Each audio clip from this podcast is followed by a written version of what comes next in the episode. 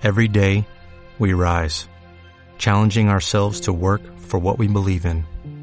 At U.S. Border Patrol, protecting our borders is more than a job, it's a calling. Agents answer the call, working together to keep our country and communities safe. If you're ready for a new mission, join U.S. Border Patrol and go beyond. Learn more at cbp.gov/careers. Amal y Zaituna, Esperanza y Oliva en árabe, son los nombres de los dos veleros que anoche zarparon de Barcelona rumbo a Gaza. La Flotilla de la Libertad 2016 está compuesta solo por mujeres. Son de 15 países, parlamentarias, periodistas, poetas, una premio Nobel, la propia tripulación, activistas, mujeres. La flotilla este año se llama Mujeres rumbo a Gaza. Hoy voy a ser muy breve. Solo voy a invitaros a seguir su viaje a través de la web rumboagaza.org. Que sean ellas las que hablen. Nosotros compartiremos en nuestra página sus actualizaciones. Es necesario que nuestra fuerza las ayude en ese camino que han emprendido. Buen viaje, buena travesía, buena llegada. Deseo que rompan el cerco infame de Israel y devuelvan la voz a los que se la han robado.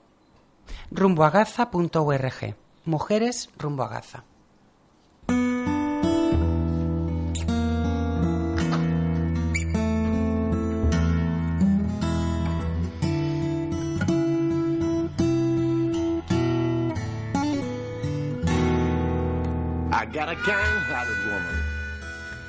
Muy buenas noches.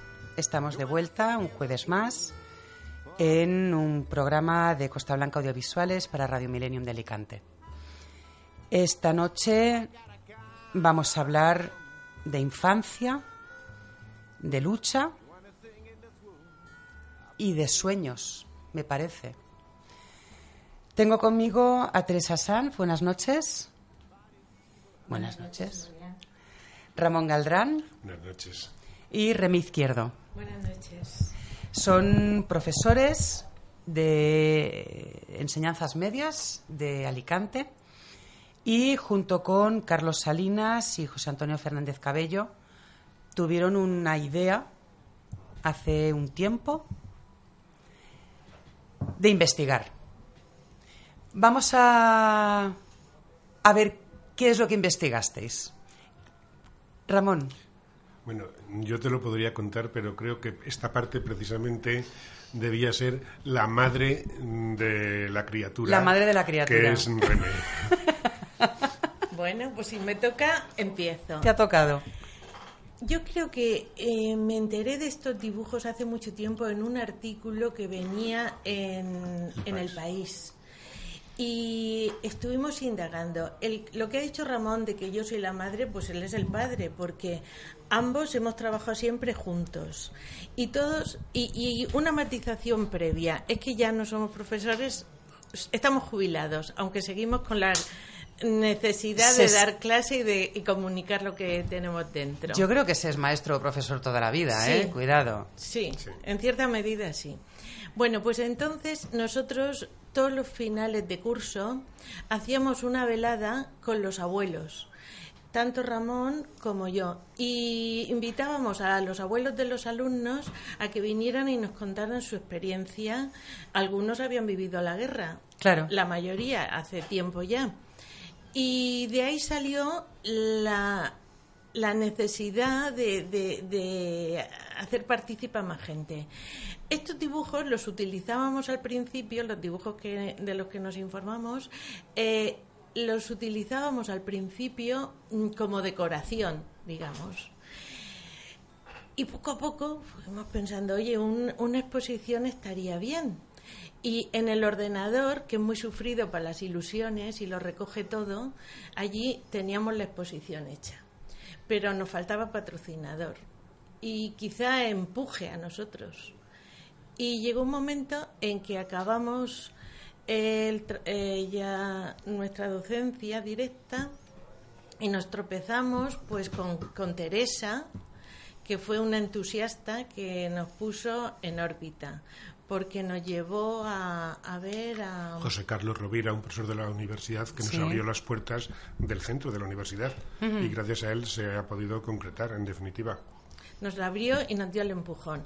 Nos llevó a hablar con Faust Ripoll al Museo de la Universidad. Eh, enseguida nos facilitaron, nos dieron todo tipo de facilidades y nos pusimos en marcha.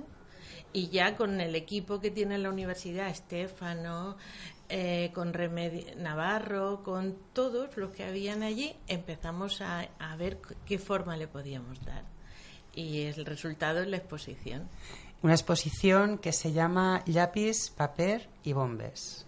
Por cierto, el título no lo pusimos nosotros y nunca le hemos agradecido a la persona que le puso el título su aportación, que nos parece magnífica. Es más, no sabemos ni su nombre. No me digas. No lo sabemos. Fue un poco anónimo para nosotros. y entre toda la lista que teníamos, nosotros teníamos los niños dibujan o con ojos de niño hoy. Eh, salió esa y dijimos, sí, es esta. La proporcionó Remedio Navarro, Reme Navarro de la universidad, pero no era ella la, la autora. No. Falta el autor, eh, ¿cómo era el, el, autor intelectual, no? Sí, exactamente. ¿Qué se cuenta en esta exposición? Pues en esta exposición no se cuenta la guerra, aunque se habla de la guerra, lo que se cuenta es la visión que tienen los niños que son como en todas las guerras, y ahora tenemos muchos ejemplos, los que real, bueno, son una parte que sufre mucho, mucho, mucho y que apenas se sabe nada. Ahora sí que hay más actualidad con los niños refugiados, pero siempre son el objetivo olvidado. Entonces, lo que contamos es cómo ven los niños no solo la guerra, sino también cómo viven ellos en tiempo de guerra y viven en unas circunstancias especiales porque son niños en, refugiados, emigrados, salieron de las zonas de frente con el apoyo, bueno, con la, de la iniciativa de la, del gobierno de la Segunda República para que no sufrieran los efectos directos de la guerra. Entonces se hizo una gran campaña con los medios que se podía y mm, muchos niños, miles de niños, se llegó a contar que son unos 50.000 en el año 37, pero si sumas todos con los que se fueron también a otros países europeos, incluso México, llegan casi a los 100.000. Sí. Entonces, lo que buscaba la Segunda República era eso, que no sufrían, y por tanto los trasladaron. Los trasladaron a dónde? A zonas donde no había guerra y donde podían vivir en mejores condiciones. En España, porque otros muchos, como ya he dicho, salieron fuera, en España se concreta desde la frontera francesa de Cataluña hasta Murcia. También hubo algunas pequeñas por Aragón, incluso en Cuenca, pero entonces lo que ellos cuentan allí son sus vivencias no solo cómo ven la guerra, porque ellos ya cuando están en la escuela no ven la guerra, pero sí cuentan cómo vivían antes de la guerra, cómo están viviendo durante la guerra. Es un cambio tremendo, porque dejar de ver a sus padres, puedes imaginarte lo que eso supone, claro. y a, sus padres y a la familia, incluso la alimentación, la educación. Es decir, a ellos les ha cambiado el mundo el día se ha vuelto noche, o mejor, la noche se ha vuelto día. Exacto. Hay un, hay un vídeo que, al que se enlaza desde la, desde la web de la exposición que a todo el mundo recomiendo verla, la web, el vídeo y la exposición, por supuesto, física. Pero hay un vídeo con, con una música de Giovanni Croato, que es un profesor uruguayo que vive aquí en, en la provincia también. Y es una, hay una, una serie de dibujos que se van viendo y hay unos sonidos envolventes. Escucharemos una parte durante el programa. Hay una carta de un niño preciosa que, que se lee durante la, el vídeo, que habla de eh, lo que hacen, cómo come y comemos esto y aquello. Y bueno, no te lo cuento más porque te va a dar hambre. Le dice al amigo de que se ha dejado en su en su casa. Vivían mejor, pero seguían pensando solidariamente en nosotros. Sí, sí. Además, mm, por su propia naturaleza, porque son, son críos entre 4 y 15 años. Entonces, a esa edad, la infancia, los amigos pues bueno, a los cuatro quizá no tanto, pero a los 10, 12, 14, los amigos son fundamentales. Pero es que además la enseñanza que recibían incidía mucho precisamente en la solidaridad. Y la educación que reciben, que es la educación que la Segunda República va proponiendo la escuela nueva, basada en las ideas de la ILE, la ILE, la institución libre de enseñanza, eh, y bueno, todos los métodos nuevos, la, toda metodología activa incidía mucho, aparte de lo que tenían que estudiar y estaban controlados, sus materias, incidía mucho en el trabajo en común, en el compañerismo, que además era necesario en esa situación que ellos estaban, pero no solo los que estaban en la colonia, los chicos que vivían allí y las chicas, sino también en los padres que estaban fuera, en los compañeros que habían dejado y mientras pudieron, muchos de ellos tuvieron comunicación como es esta carta donde el chico eh, lo que dice es, es muy llama mucho porque dice yo como bien y no te cuento más porque tú no estarás comiendo él sabe cómo estaban en Madrid o en las zonas de frente que escaseaba la comida mientras que en la zona que estaban ellos pues la comida no es que fuese abundante pero fruta verdura además insistía mucho en que comieran. Eh, era una línea en general que había que era la educación higienista, es decir, cuidar mucho que se impone, bueno, ya existía, pero la Segunda República también la potencia mucho, de los hábitos y de una alimentación correcta y adecuada. Entonces, verduras, por ejemplo. La de hoy es la dieta mediterránea. Que se cree, que se, cree la, se cree la, mujer de Obama que se ha inventado ¿eh? la sopa de ajo. ya, ya lleva unos cuantos años. Además, tenían que hacer una, supongo, lo hablé hace bastante tiempo con un, con un profesor, un doctor de historia que hablábamos de la República, de la importancia que le dio la República a la educación. Vosotros como maestros, pero Reme, me vas a tener que hablar también. no, me, no interesa. ¿eh? Yo de la exposición hablo. Y sí, claro que le dieron mucha importancia, hasta tal, hasta tal punto que al principio, cuando se eh, produce la guerra, cuando la rebelión de los militares, eh, la ayuda a los niños fue bastante espontánea, los sindicatos, el Socorro Rojo Internacional, eh, iniciativas particulares, pero luego la República pensó que eso, el gobierno pensó que eso era algo que le correspondía a ellos, organizarlo todo. Y entonces el, el. ¿Cómo se llama? El organismo que se preocupa. La Delegación Central de Colonias Sí, es que se organiza, es el Ministerio de Instrucción Pública y Sanidad organiza la Delegación Central de Colonias para encargarse desde la evacuación de los niños, la organización de las colonias. que eran unos centros que agrupaban más o menos a 25 niños, aunque luego fueron aumentando. El sistema de enseñanza, preparación de maestros. Pedro Llorca, en la colonia del Perello, fue un lugar donde se preparaban a maestros para estos chicos, especialmente. Claro, tenían que tener una preparación muy determinada, claro. No, se exigía a ver, fue variando un poco porque según la evolución de la guerra y como se iba retrocediendo cada vez había más problemas, había más necesidad de gente en el frente. En principio eran maestras y, y maestros, maestras a veces eran los mismos que habían estado en sus grupos escolares de mm. Madrid y venía todo el grupo ah, que con los maestros. Otras veces no, había que coger maestros de voluntarios. Pero tenían que tener unas condiciones. Tenían que ser o maestros o como mínimo bachilleres y con vocación. Lo dice así la norma, donde entonces tienen que ser personas preparadas para poderles dar clase.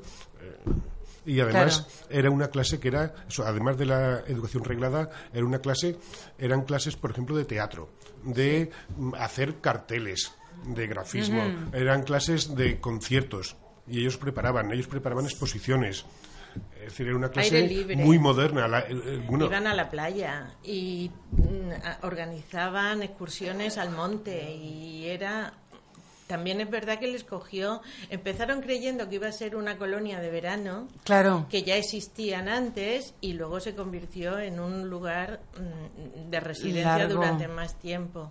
Y luego también en algunos pueblos les facilitaban la comida, las verduras, la eh, la gente colaboró mucho, pero a medida que la situación iba haciéndose más dura, esa colaboración iba fallando. Entonces, la diversidad de situaciones fue mucha. Algunas colonias fueron un ejemplo de, funcionamiento. Otras, sin embargo, pues eh, acusan eh, la situación, el conflicto que se está viviendo al lado, que es el conflicto de la guerra. Pero de todas formas, el Ministerio de Instrucción Pública hace unos presupuestos que eran algo así como tres mil y pico pesetas, no me acuerdo, tres mil ochenta y cinco o algo así, pues está arreglado, al mes para los gastos de la colonia. Porque en la colonia había unas señoras en la cocina, unas señoras limpiando, aparte que ellos también ayudaban a limpiar, sobre todo los mayores, y se les pagaba. Y los maestros cobraban su sueldo también. Entonces había un presupuesto de los maestros, creo que cobraban entre 40 y 60 pesetas al mes. Es decir, que tenía todo estaba presupuestado desde el Ministerio de Instrucción Pública, que luego fue Ministerio de Instrucción Pública y Sanidad, con lo cual aún se completaba mejor. Porque a los niños también tenían un control médico muy interesante. Cada mes pasaba un médico para controlarlos físicamente, ver su, los medían, los tallaban, los pesaban, es decir, que tenían un control médico lo que dice Reme es cierto que según fue avanzando la guerra, según las dificultades fueron siendo mayores, no siempre se hacía todo como se quería. La, intención era que, Y mientras pudo, sobre todo en el año 37 y parte del 38, sí que funcionó. Unas mejor, unas perfectamente y otras no tan perfectamente, porque en las colonias también había mucha variedad, es lo que ha dicho Reme. Pero vamos, en general fue un sistema muy controlado y muy, muy dirigido. Mira, para que te hagas una idea, esta mañana he estado leyendo. Vamos a verlo ahora mismo, pero vamos, quiero que la gente escuche lo que dejaron los niños atrás. Muy bien. Vamos a escuchar un poquito de. Así empieza el vídeo, de hecho, para que la gente sepa realmente qué es lo que dejaron los niños cuando se fueron a las colonias.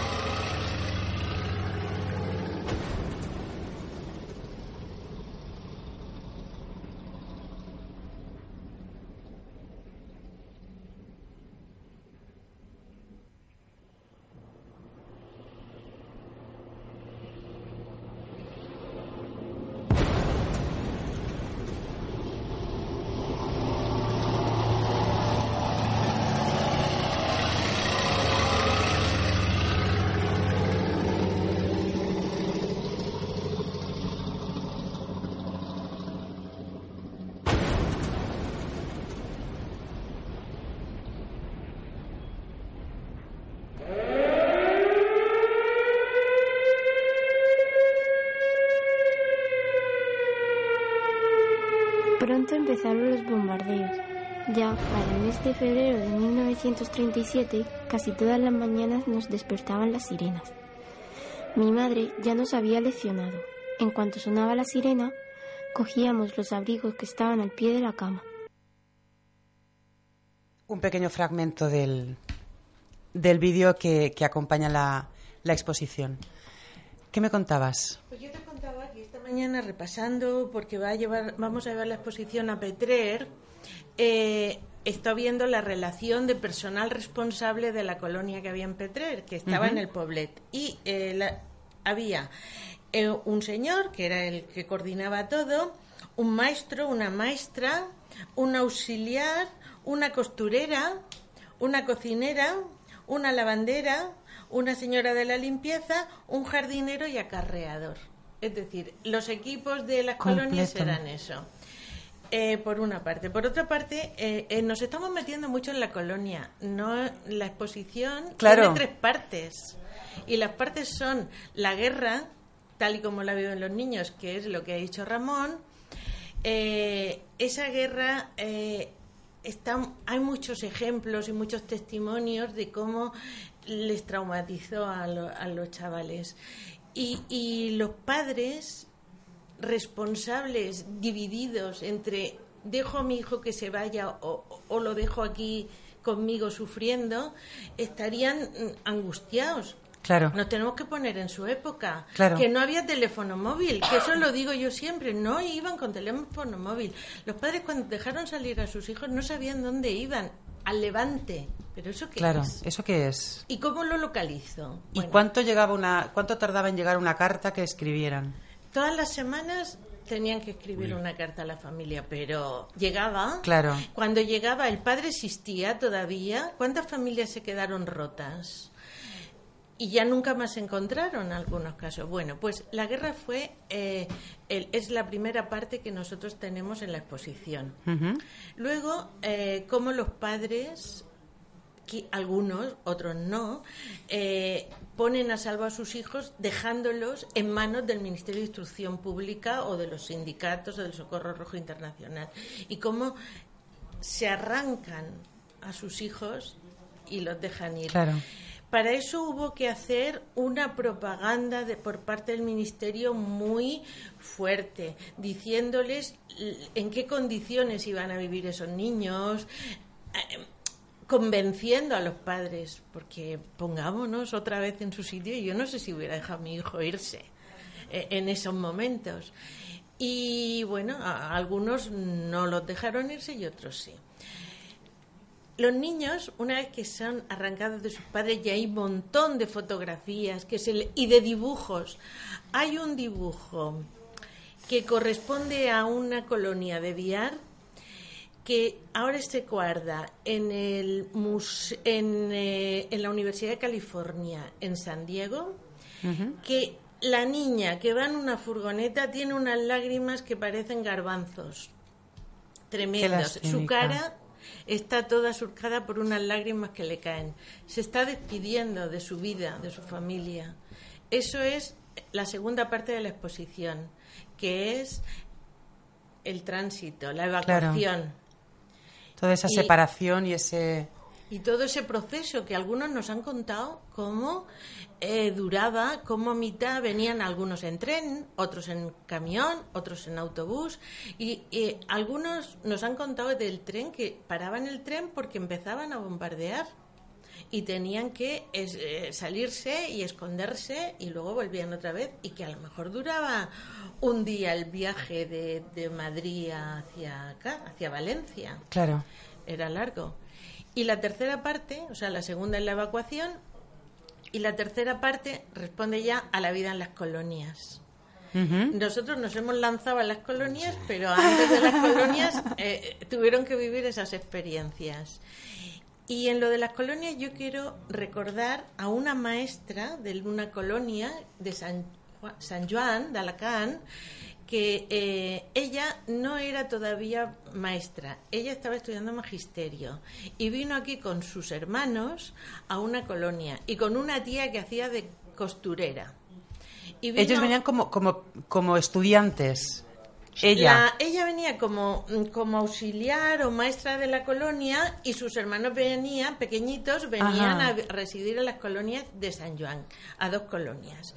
Y em, nos contaba de cómo mm, la vida en la colonia tenía sus dosis también de ilusión, de alegría cómo eh, ellos estaban ocupando una colonia que la había cedido una persona, era su chalet de veraneo, tenía muchos hijos y que eh, se la habían cedido al ministerio para que la ocupara. Y que por la noche los hijos de estos señores iban allí con sus amigos que eran estudiantes y se ponían a tocar el piano, a bailar y que lo pasaban muy bien también. Ella lo cuenta así.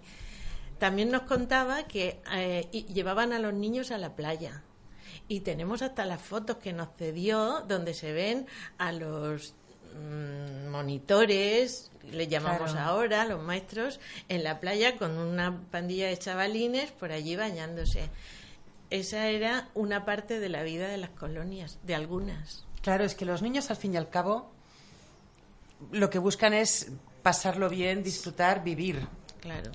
Y luego viene cuando lo que ahora hacen los psicólogos, ¿no? De dibuja, y entonces ahí es donde vuelcan esos miedos. Es que precisamente una de las características, digamos, de los por qué hacen dibujos es esa, es sacar, y además está hecho a conciencia, Regina Lago, que era una de las directoras de las colonias, el, un matrimonio que estaba en Brigadas Internacionales también, los Brunner, si no recuerdo mal, eh, lo potenciaban y se potenció como forma de extraer sus demonios que tenían dentro y que, eh, bueno, bueno, sacar los traumas que tuvieran, es decir, que se, se hacía con efecto psicoterapéutico.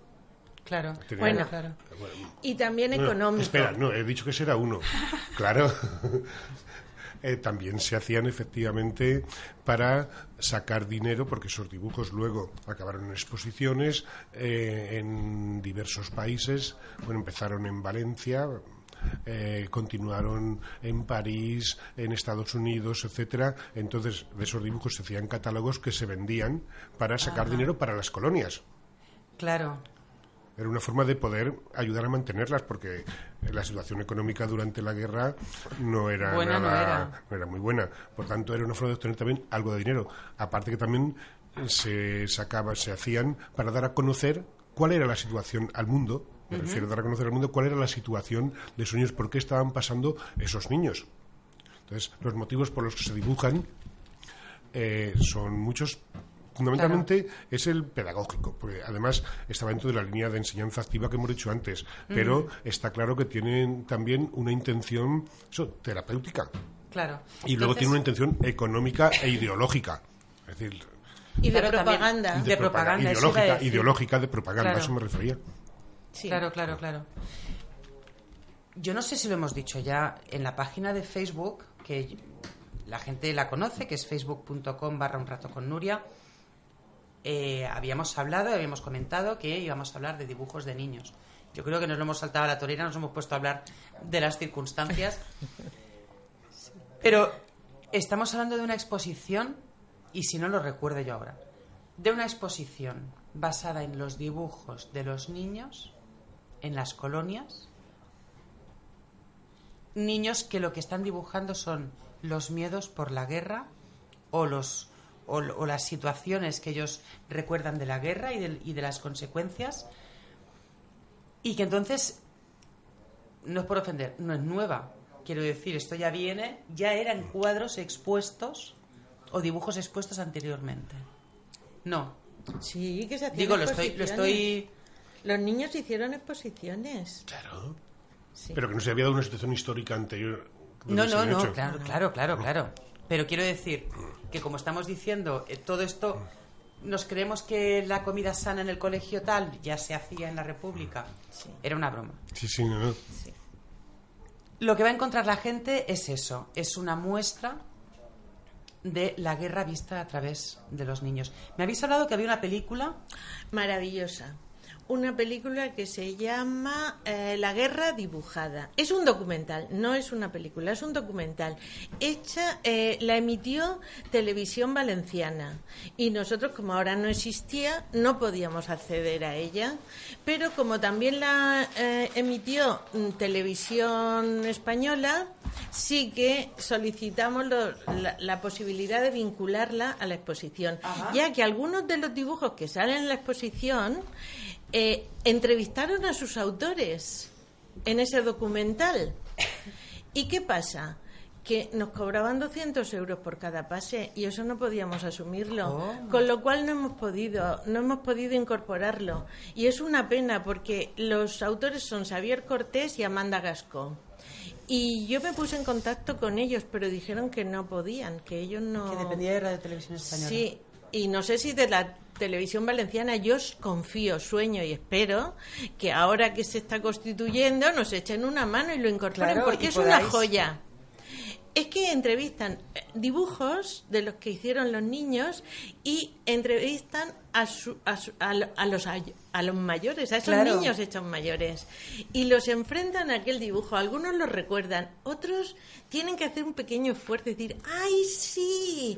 Ya me acuerdo que hicimos esto. Claro. Es muy bonito. que acordarse de los dibujos que pudieras hacer Claro. cuando eres pequeño.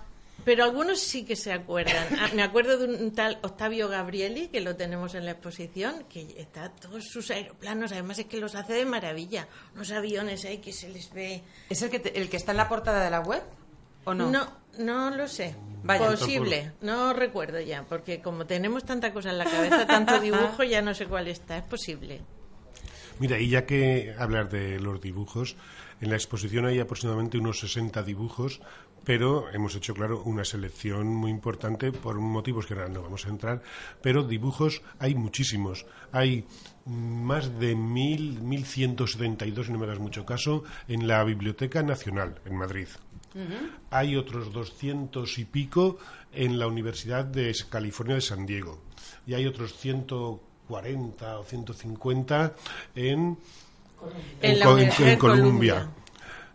Eh, nosotros Y también en el Archivo Nacional de Cataluña, la Sí. Asociación AGE ha depositado los que se trajo de la Casa eh, de Moscú.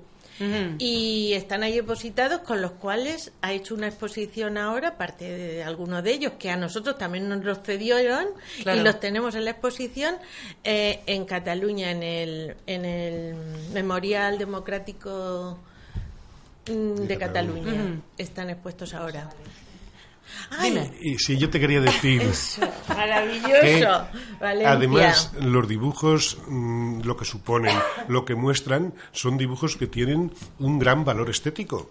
Per se, es que es una exposición que solo se podría ir a verla, es inseparable, porque no se puede separar, pero solo por la calidad estética que tienen los dibujos. Eh, lo comentábamos antes, Aldous Huxley, que hizo una introducción en un catálogo, él mismo lo señala, pero tú ves los dibujos y tienen un color que son propios de la época, porque el material con que dibujaban... Bueno, hay de todo, ¿eh? el- no, a ver, hay dibujos, hay dibujos de niños de cuatro años que son lo que son, y hay dibujos Claro. de niños de 15, pero en general saben combinar los colores los críos perfectamente, y eso que trabajan con materiales pictóricos muy pobres. Claro.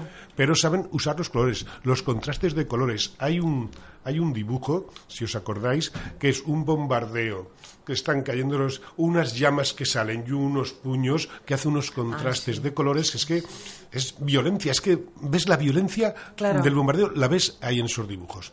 Y luego las composiciones que hacen, es que están perfectamente diseñadas, es que saben dónde tienen, dominan el espacio pictórico. Es decir, no dejan vacíos por dejar. Claro. Eh, Están perfectamente en- encuadrados. Sí, sí. Si aquí ponemos un árbol, tú miras y guarda la proporción donde han hecho la casa o la, la perspectiva de la casa. Es decir, que son dibujos con una calidad estética. Yo quiero decir una cosa. En algunos casos yo creo que Yo- hacían trampa, ¿eh? Bueno, ahora, ahora vamos a eso. Vamos a hacer una paradita más con una canción que la gente conoce seguro porque es canción de, de, de juegos de niños. Vamos a escucharla.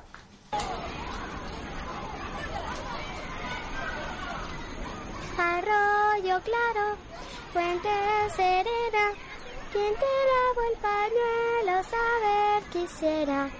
Me lo ha lavado una serrana en el río de Atocha que corre el agua. Una lo lava, otra lo tiende, otra le tira rosas y otra claveles. Arroyo claro, fuente serena, quien me lavó el pañuelo saber quisiera. Me lo ha lavado una serrana en el río de Atocha que corre el agua.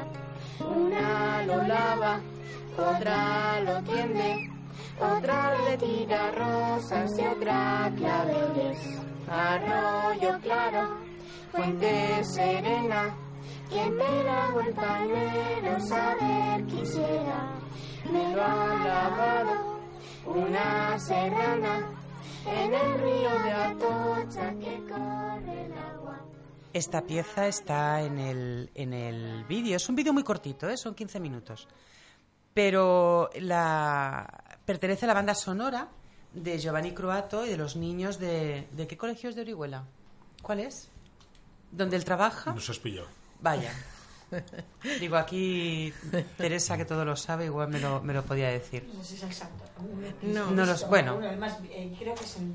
Bueno, es un colegio de, de Orihuela donde él trabaja y, los y los niños han participado.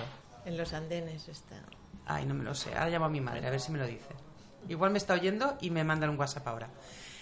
Eh, me dices que hacían trampa, ¿no? Bueno, yo no digo que hagan trampa, pero como yo soy profesora, he sido y sé que a veces haces trampillas, en el sentido de que hay algunos dibujos que casualmente, de alguna colonia, que casualmente son todos muy parecidos. Y uno dice, la diversidad de los niños Bueno, los niños sabe- también sabes que se copian en el estilo, en el estilo. yo lo- Bueno, yo no sé si la maestra allí puso mano, metió mano, ¿eh? Porque es que son muy parecidos. Pero estos de Lobosillo de Murcia son maravillosos.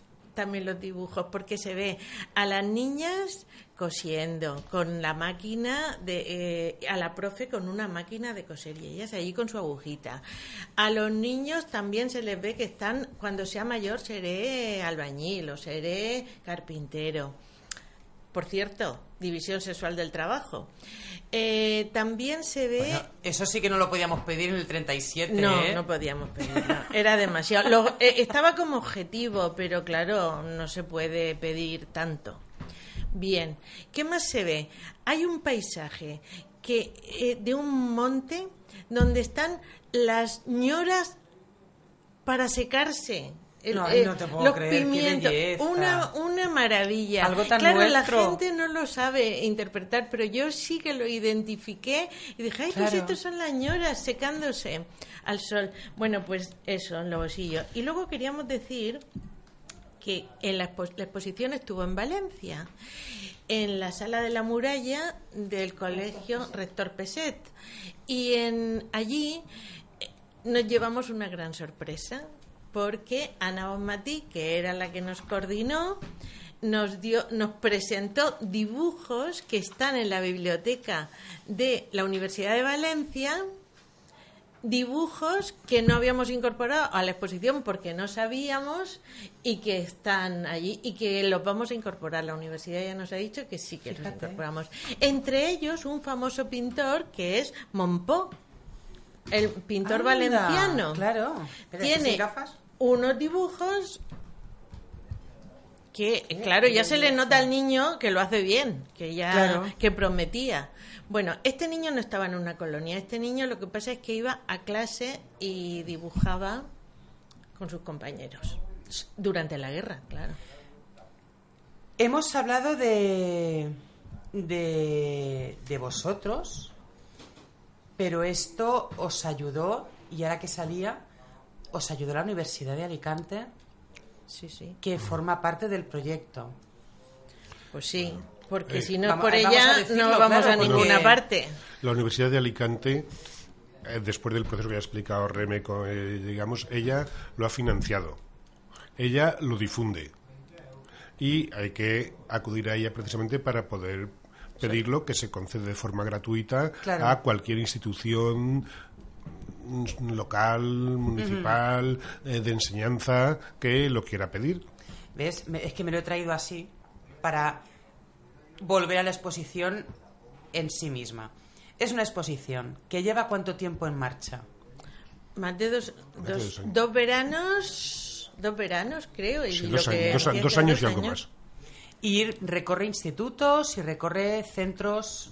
Tenemos dos versiones. Una que va a los institutos y otra que va a las instituciones culturales Ajá. que lo soliciten. O a lo que está vacía. Como están las dos ocupadas, pues van de Claro. un lado para otro.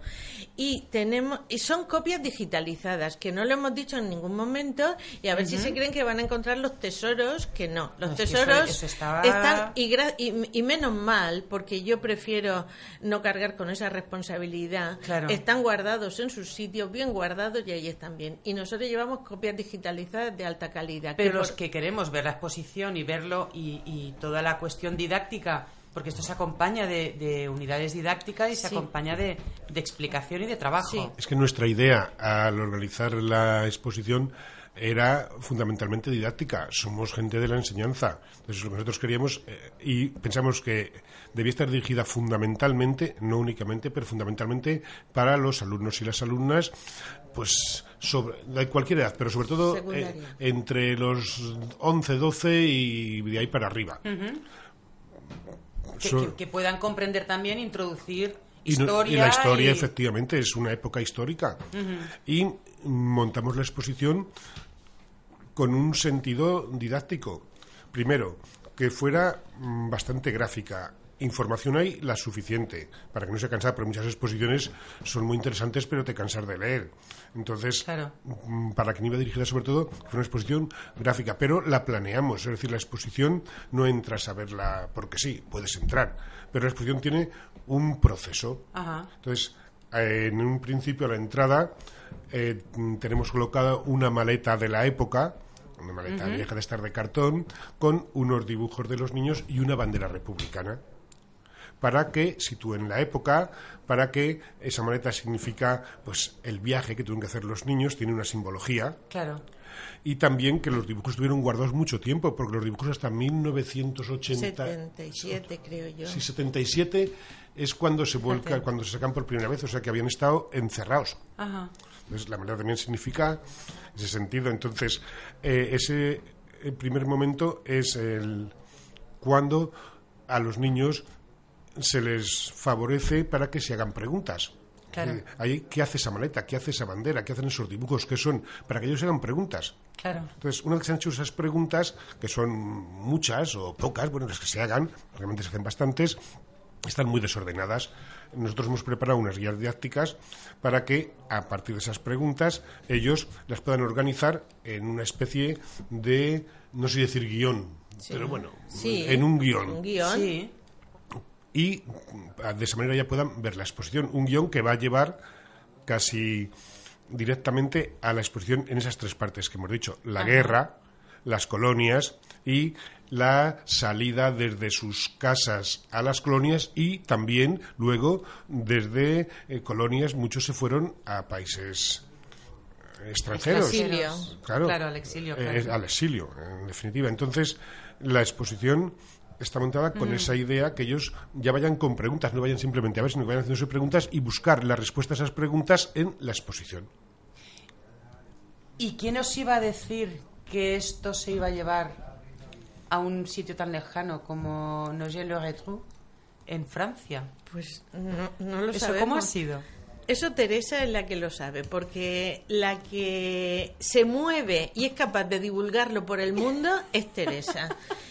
Y entonces ella estaba, su instituto, el Miguel Hernández, estaba en un proyecto de Erasmus con un centro de francés en Nogent-le-Gatrou y vinieron aquí de visita, vieron la exposición, la solicitaron, el año pasado estuvo allí y este año la han vuelto a solicitar. De hecho, hoy ha sido el día de la inauguración. Exacto, está inaugurándola hoy. Sí. Y vosotros aquí. Es que eh, En la lo, que radio le, conmigo. lo que le pasa a la enseñanza es que no tiene dinero. Y como no hay dinero, pues no podemos ir a muchos sitios. Y que coste que a todos los que vamos, vamos de nuestro bolsillo. Y lo hacemos con mucho gusto.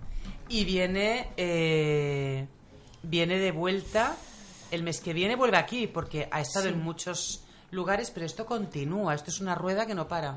Sí, la verdad es que yo el por rayo lo, que no cesa. yo, yo por lo menos estoy un poco sorprendido de, de la persistencia, del es- no sé si decir éxito, no me gusta, pero bueno, de la persistencia de la exposición, que eso son dos, más de dos años, y ha estado en muchos centros.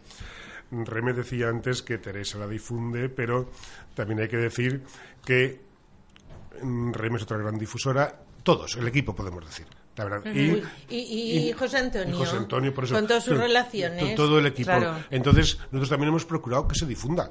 Es decir, que no, De- hemos, no hemos estado quietos. De hecho, hemos es, la, es la más eh, difundida de la universidad, Sí, ¿no? y, bueno, y me iba a decir ahora precisamente eso, que también la universidad poniendo las facilidades que pone para que la gente la pueda mm. Pero vamos, que la exposición... mm, Sí, todo han sido facilidades por parte de la universidad, muy agradecidos. Porque Desde luego, tengo que deciros que, que estuve en contacto con, con la universidad por cuestiones eh, de trabajo y, y me hablaron de esta exposición hace unos meses como uno de los grandes logros realmente para ellos, para la, la- el, Departamento de Cultura de- y Difusión de la universidad nos hablaban auténticas maravillas de esta exposición. Si yo estaba loca con traeros, Teresa lo sabe, que quería hablar de, ella con vosotros.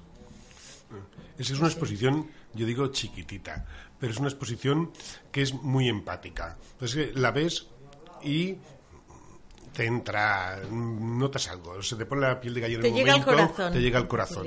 Entonces eso ha hecho que no solo sean los alumnos, porque también he estado en centros culturales y personas mayores que han ido y han salido emocionadas. Muchas Ay, veces lo nos han hemos dicho. encontrado con testigos de la época. Por ejemplo. Una señora que era de Gijón, que había embarcado, que se había ido a Francia con su madre eh, y con sus hermanos, porque su padre estaba en el frente, que atravesó Francia, entró a Cataluña. Cuando la retirada de Cataluña tuvo que volver a salir a Francia con sus hijos, la madre. Y eh, en Francia, en los campos de concentración que estaban, eh, la madre pensó, pero si yo no he hecho nada, mi, mi, mi marido ha muerto, yo voy a volver con mis hijos a España, y allí tengo mi familia. Atravesó los Pirineos, a ella la no sé lo que le hicieron, no me acuerdo bien, pero a los niños se los quitaron y los llevaron a un centro de educación. No sé, hace poco pusieron los internats de, la POR en TV3, Sí. en la televisión catalana. Bueno, pues esta niña esta- mayor que fue a visitarnos en la vila decía porque su hija vivía en la vila y ella, aunque pasaba temporadas en Gijón, venía aquí. Decía que eh, lo pasó fatal porque allí la educaban contra su madre, contra su historia, Claro, y que ella se lo creía todo y que mm, le, ha cos- le costó mucho cuando salió reencontrarla a, a la madre, a la familia y, y- y su lugar en el mundo. Y estaba, era muy emocionante esa, ese testimonio, mucho. Vamos a hacer una, una última parada antes de, de ir a final ya. ¿Has visto que Sí, te doy la razón. se hace corto? Es que los habladores. Vamos a escuchar otra, otra canción de corro que, que nosotros también hemos cantado, yo también he cantado. Vamos a, a oír un poquito, que está en... Mambrú se fue a la guerra, qué dolor, qué dolor, qué pena. Mambrú se fue a la guerra, no sé cuándo vendrá. Do, re, mi, do, re, fa, no sé cuándo vendrá. Si vendrá por la Pascua, mire usted, mire usted, qué gracia. Si vendrá por la Pascua o por la Trinidad. Do, re, mi, do, re, fa, o por la Trinidad. La Trinidad se pasa, usted, mire usted qué pasa. La Trinidad se pasa, Mambrú no viene ya. Do, re, mi, do, re, fa, Mambrú no viene ya. Mambrú se fue a la guerra, qué dolor, qué dolor, qué pena. Mambrú se fue a la guerra, no sé cuándo vendrá. Do, re, mi, do, re, fa, no sé cuándo vendrá. Si vendrá por la Pascua, Los niños ven la exposición. Incluso me dices, eh, Reme, que, que no solamente secundaria, que van... Claro, es que hay, hay profesores que hacen unas cosas... Que son geniales, porque cuando se entusiasman se vuelcan. Y esto nos pasó en San Joan de Alacant. Vinieron un centro de primaria que pasó todo el centro y sus profesoras luego eh, les hicieron una, vieron el documental, lo hicieron mm, una, unas jornadas dedicadas a la paz una exposición dentro de su mismo centro y algunos dibujos nos los han cedido y están en la página web contando los problemas que ahora tenemos y son tiernos son pues yo creo que creativamente son muy interesantes porque tienen unos colores fuertes y muy vivos y no están todavía con las clases de dibujo muy Claro. muy formalistas, no son nada formales. Eso por una parte. Pero además de los de primaria, yo quería decir que todos los niños que pasan por la exposición, todos, se les invita. El- Ramón ha hablado de una primera parte que es la preparación para intentar que se hagan preguntas. Luego hay una visita a la exposición que es para informarse, para contestar esas preguntas. No a todas las preguntas se contestan, o sí, depende, pero tampoco, normalmente no. Y luego hay una invitación a los profesores para que trabajen el tema. Claro. Trabajen el tema en el aula. O bien sobre lo que significó la guerra, sobre esto que acaban de ver, o los problemas que ahora se parecen y que también pueden sacar información, porque ahora los niños de ahora también viven guerras. Claro, también, es que las vemos a diario en, el- en las noticias y en todos lados. Claro, viven guerras, tienen que re- van de refugiados, tienen que y van a unos campos donde los Pues sí. encuentran. Entonces, eso los niños de ahora sí que lo ven y a veces esa reflexión los lleva por ahí. De manera que eh, la parte final de la exposición, que es o bien trabajo en el aula, si quieren los profesores, o bien allí en la misma exposición se les invita a que hagan un dibujo, contándole a un niño del pasado los problemas que ahora tenemos. Cuando dice el pasado se refiere a los niños de la A exposición. los niños de la exposición, claro, les devuelven de Una alguna carta, manera, ¿no? Exactamente. Sí, y lo que constatamos ahí es la diversidad. Bueno, tenemos para otra exposición de los problemas de ahora, porque Claro. los niños se ponen a dibujar y nos dibujan el paro, colas, eh, ponen una oficina y las colas de paro. La emigración, mi padre vino y se ha tenido que ir. Eh, nos reflejan el bullying, en los problemas de, de acoso Claro. escolar. Nos La la, corrupción. corrupción. reflejan la corrupción, nos reflejan también, eh, bueno, acontecimientos, que, todo esto que está pasando, cuando los bombardeos de Francia, cuando en Francia tiraron el, el ¿cómo se llama? Bataclan, ¿no? El Bataclan. Bataclan. Pues hay muchos niños que en aquel, aquello les impactó y esa semana debieron de ser el dibujo coincidir con esa semana Claro. y nos montaron, nos pintaron eh, temas relacionados con eso. Vamos, que los niños son ninis que no se enteran y no hacen nada, ¿verdad? Que nos ¿Qué quieren va? vender. Y todos esos dibujos los dejamos para un rincón de la empatía. Que es, ellos los dibujan, oye, ponemos la música del vídeo de fondo mientras Ajá. lo están dibujando y eh, luego lo colgamos en un sitio. Al principio teníamos un árbol maravilloso, pero como ya lleva tantos años, el pobrecito está cada día más, mm, mm, mm, más impresentable, más mal. Entonces, o bien eh, hacemos otro árbol, pero claro, como estos dibujos van de un lado para otro, ¿cómo le llevas un cacho de árbol a, a- a Francia? ¿Cómo te lo llevas a, Claro. a Barcelona o a Valencia o, o a Elda? ¿Cómo te lo llevas? Entonces, ¿qué pasa? Que tenemos que idear otro modelo de árbol. Y así estamos, buscando el modelo de árbol. O un- en algunos sitios lo resuelven poniendo el rincón de la empatía. Y es un lugar donde Claro. cuelgan los, los cuadros que hacen los niños, los dibujos que hacen los niños.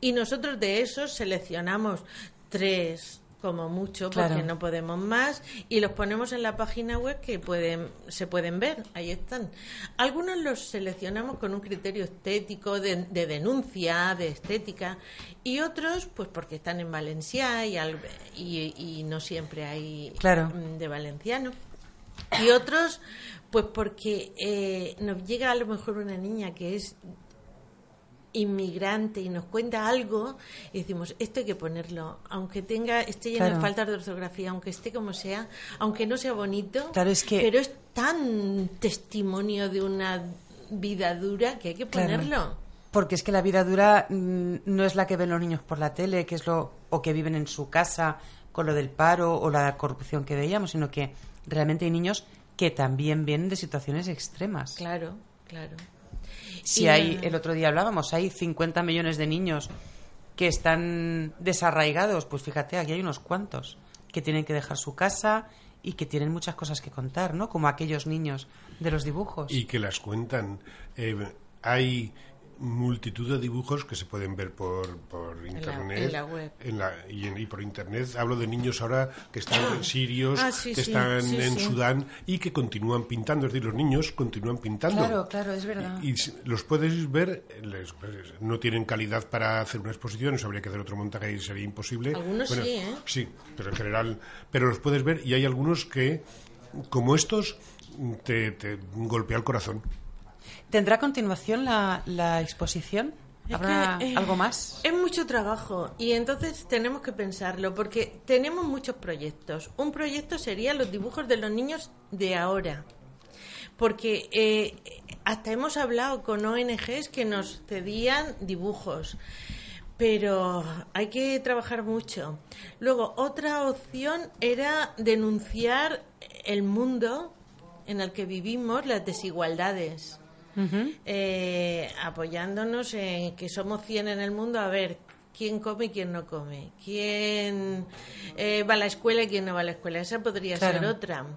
Otro podrían ser los problemas de ahora. a través que ya tenemos los dibujos Claro. y, y simplemente sería mm, seleccionarlos. Pero tenemos que pensárnoslo porque la, la universidad nos, nos, nos da cancha. Os da, ¿no? Pero quieren es que más, quieren más. Bueno, no sé si quieren o nos da cancha. Yo eso de que quieren no creo, porque ellos tienen, no necesitan más, no nos necesitan. Nos Bueno. necesitamos más nosotros a ellos, pero Todos nos necesitamos, no me bueno, digas eso. también. Pero es que hay que pensárselo porque es que esto ah, nos lleva mucho tiempo. Tien- Tienes en cuenta que cada Que menos uno- mal que estáis jubilados. Sí, Pues sí. ¿Qué dice mi padre? todos los días tienes que tener un correo con este que va a montar la exposición para tener una reunión con los profesores para que acudan el día, para enseñarles las Claro. guías, para hacerles una visita guiada a la exposición. Luego, yo qué sé, hay muchos flecos Claro. que tenemos que resolver día a día. De momento, la continuación que tiene es que, volviendo de Francia, hay dos previstas. Sí, Una en Petrer, si no me equivoco, el mes que viene. Ahora mismo te digo las fechas y todo. La de Petrer es en, en, octubre y empieza el día, del 14 al 30 de octubre. Eh, se inaugura el día 14 a las 19 horas. ¿Y La de dónde es? Petrer. Es en el Centro Cultural Sala Vicente Poveda Juan. Ujú. Y esta no está sola con nosotros, sino que ha sido precedida por otra de la Guerra Civil en Alicante, Ah. de, de Paco Moreno y un equipo, y creo que detrás va otra. Es una, me parece que es una trilogía de exposiciones relacionadas con el tema. Muy bien. Esto en Petrer. Y luego, el día 28, en Elche, tenemos también la Orden Tercera Franciscana, Placeta del Santísimo Cristo de Zalamea. Allí se expone también. El 28 de octubre. El 28 de octubre, eso el día de la inauguración es a las 10 de, horas de la mañana. Por ahora. Pero no, y luego aviar Y también. después también tenemos VR, sí. Y más, que es que como Claro, no, no nos la solicitan a nosotros, se la solicitan a, A la la, universidad. universidad. En la web pone ¿Cómo? cómo se solicita. Pues eh, casi para despedirnos, invito a la gente a que vaya a verlas o los que nos escuchen, que tengan hijos en el instituto, que la pidan para, para sus centros, para poder mm, ver de lo que nos habéis hablado, porque me parece precioso. Yo tengo que ir a alguna de estas, pero ya. Y si me dejas, no hace falta solo que sean institutos, es decir, también centros culturales, O centros culturales, ayuntamientos, etcétera, la pueden pedir porque es una exposición que no está hecha solo para los niños fundamentalmente. La Es puede ver cualquiera. todo, claro. Pues invito a todos, porque sí.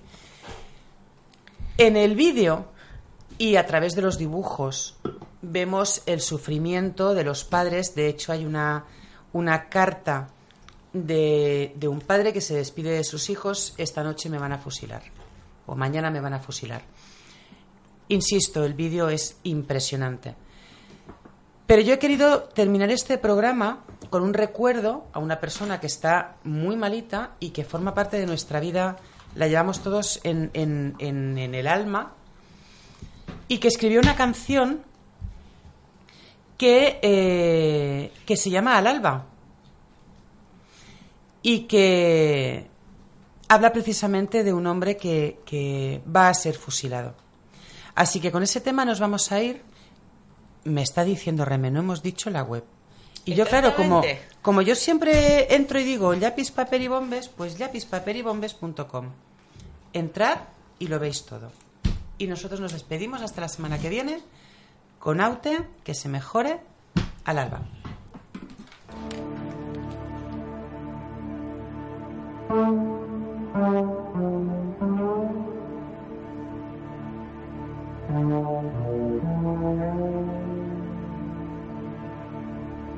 te dijera, amor mío, que temo a la madrugada. No sé qué estrellas son estas